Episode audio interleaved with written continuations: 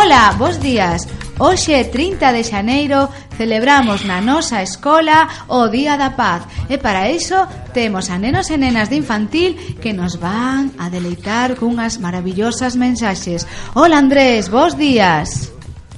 Como estás? Bien. Ola Naevia, bos días, como estás? Bien. Ola Leire, bos días, como estás? Bien. Ola Mara e Chloe, como estades? Moi ben, alégrome moito. Imos a empezar coas vosas mensaxes. Estades preparados? Sí. Moi ben. Pois ánimo, Andrés. Que nos podes decir da paz? Plantar sementar a paz. Naevia, que nos podes decir ti? Eh, respetar los compañeros y las compañeras. Grazas. Sí. Chloe, Mara, que nos podedes contar?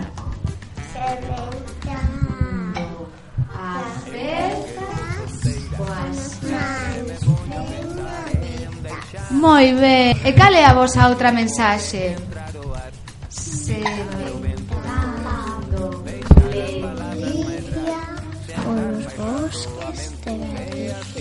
Fantástico. Leire, que nos podes decir ti?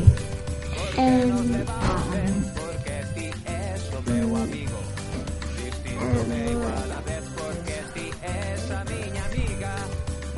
Para Ricos para Moitas gracias, nenos e nenas. Na nosa escola temos moitos mensaxes de paz. Tendes os corredores cheos deles, así que animádelos, animádevos a lelos. Un bico para todos. Ata pronto.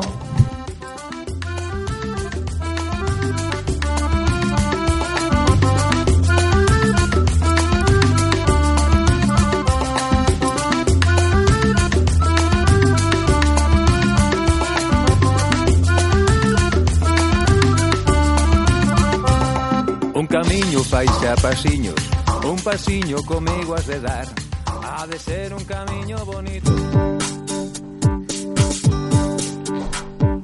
Fire!